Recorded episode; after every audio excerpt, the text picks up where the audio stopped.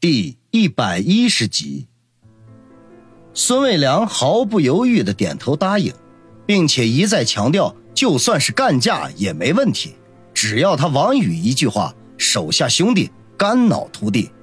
王宇嘿嘿暗笑，孙卫良帮着他借李天傲的事，他从中肯定也获得了许许多多的方便和好处。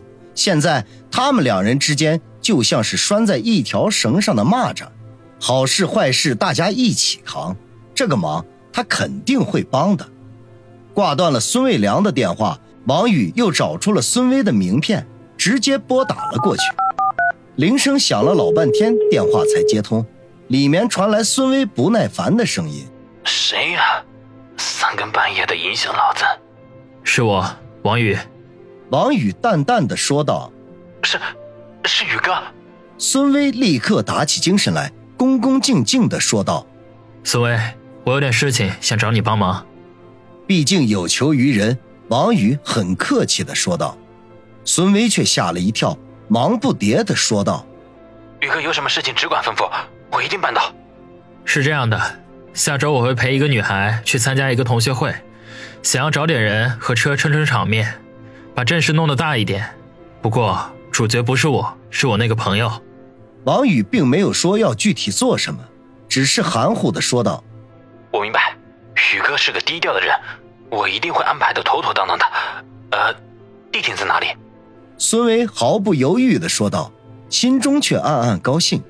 王宇是那个神秘家族继承人的心腹，不管弄个多大的场面，还不是手到擒来？人家找他帮忙，那就是给他机会呢。这个忙，死都要帮。到时候我会通知你的，记住，场面越大越好，一定要让所有人都觉得那个女孩就是公主，就是天之骄子。王宇担心孙威把事情搞砸，又强调了一下：“我明白，多谢宇哥给我这个表现的机会。”孙威兴奋地说道。王宇一阵暴汗，心说这求人求的，居然变成了给他机会，误会就误会吧。反正都是空头支票，随便开，谅他们也没人敢跑去找李天傲和他身后的家族追究。想到这里，他微微一笑，说道：“你知道就好，多余的话我就不说了。”明白，宇哥，你只管放心，保证让你满意。孙威立刻发誓。王宇笑了笑，挂断电话，舒舒服服的往床上一躺，开始琢磨起以后的事情来。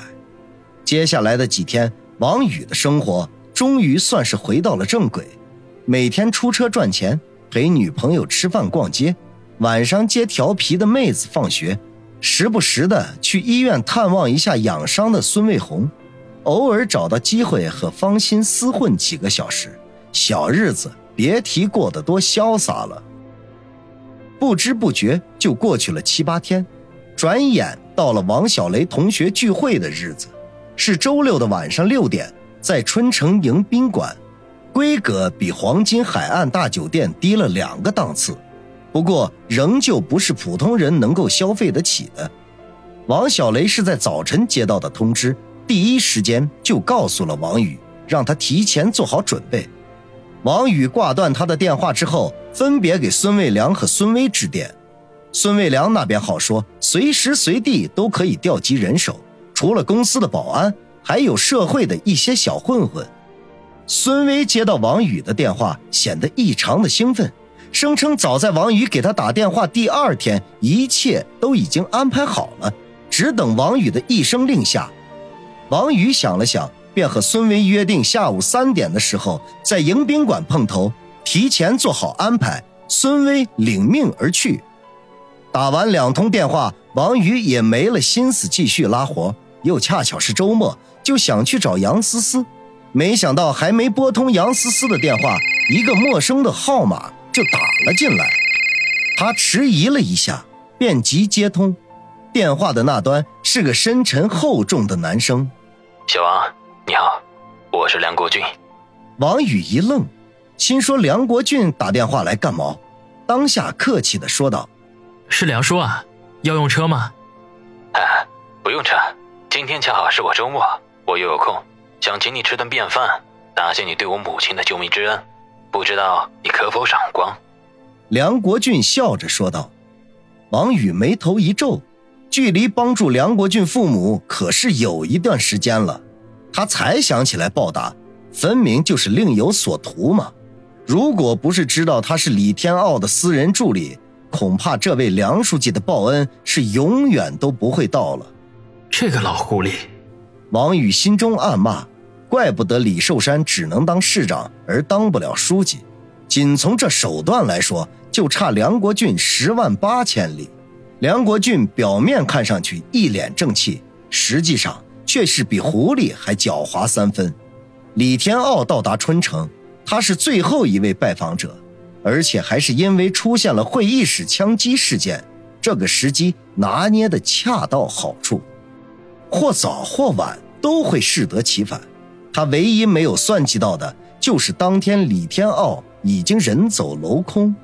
否则肯定会给李天傲留下深刻的印象，最起码不会让人以为他和李寿山一样势利，一样鲁莽。而现在李天傲虽然走了，可是他的心腹却留在了春城，这个消息恐怕已经在他们的那个圈子流传开了。他又一次拿捏准了脉搏，以报恩的借口想要和王宇套近乎，即便外人知道。也无话可说。小王，怎么样？有时间吗？梁国俊见王宇半天没出声，便试探的问道。王宇吐了口气，说道：“抱歉，我今晚有事儿，去不了。那就改天吧。我父母这段时间总是念叨着一定要好好报答你，看来还得再等上一等了。”梁国俊并没有继续邀请，而是如同唠家常似的说了两句话。轻描淡写的将他的父母给搬了出来，王宇笑而不语。他虽然谈不上讨厌梁国俊，可是先前在他心里头的高大形象却已经全然不在。他也不过是一个在官道上沉浮的俗人而已。收了线，他重新拨通杨思思的电话，结果提示音告诉他杨思思的号码不在服务区，令他好是一顿郁闷。便编了一条短信发了过去，询问他在什么地方。一旦手机有了信号，第一时间回复。发完短信，看看时间，才上午九点多，出车的心情是没有了。杨思思又联系不上，周末于雨溪在家，也不方便和方心鬼混。思来想去，只能去医院找孙卫红聊天了，没准还能碰上王小雷，正好可以研究一下。晚上同学会的事情，打定主意，王宇就驱车前往第一人民医院，直奔孙卫红的病房。遗憾的是，他并没有遇见王小雷。随便拉过一名护士打听，才知道王小雷今天一早就请假了，想要找他只能等明天了。王宇心中暗暗好笑，看来恶魔小护士今天也没有什么上班的心情。肯定是回家梳妆打扮，准备迎接晚上的挑战了。想想也无可厚非，尽管没什么背景，但她的颜值绝对可以碾压黄雅琴。必须要尽可能的利用自己的优势才行。孙卫红正无聊的看着一本武功秘籍，一副心不在焉的样子。王宇推门进去，他眼睛顿时一亮，仿佛抓到了救命稻草似的，忙不迭的说道：“王宇，快快快快快！”我研究了几个新的招式，快来和我比划比划。王宇顿时无语：“大姐，你这还养着伤呢，比划什么呀？”“我腿伤了，胳膊又没伤，有什么不能比划的？那大不了你也装作腿受伤好了，咱俩坐着打架好了。”“哎呀，磨叽什么呀？快点过来，我都快要闷死了。”孙卫红急不可耐地催促道。王宇一阵的摇头。最近这几天，孙卫红的伤势恢复的不错。医生说复原之后不会影响到今后的练功。他知道这个消息之后，整个人都变得精神了起来。只要是武术馆的学员来探望他，必须拉着人家比划几下。结果没几天，除了负责送餐的小周之外，其他人都不肯来了。红姐下手太重，一般人受不了。最后，这个伟大的重任又一次落到了王宇的身上。只要他来探病。不打一架是绝对走不了的，就连护士们都知道，这个高级病房里住着一位武痴。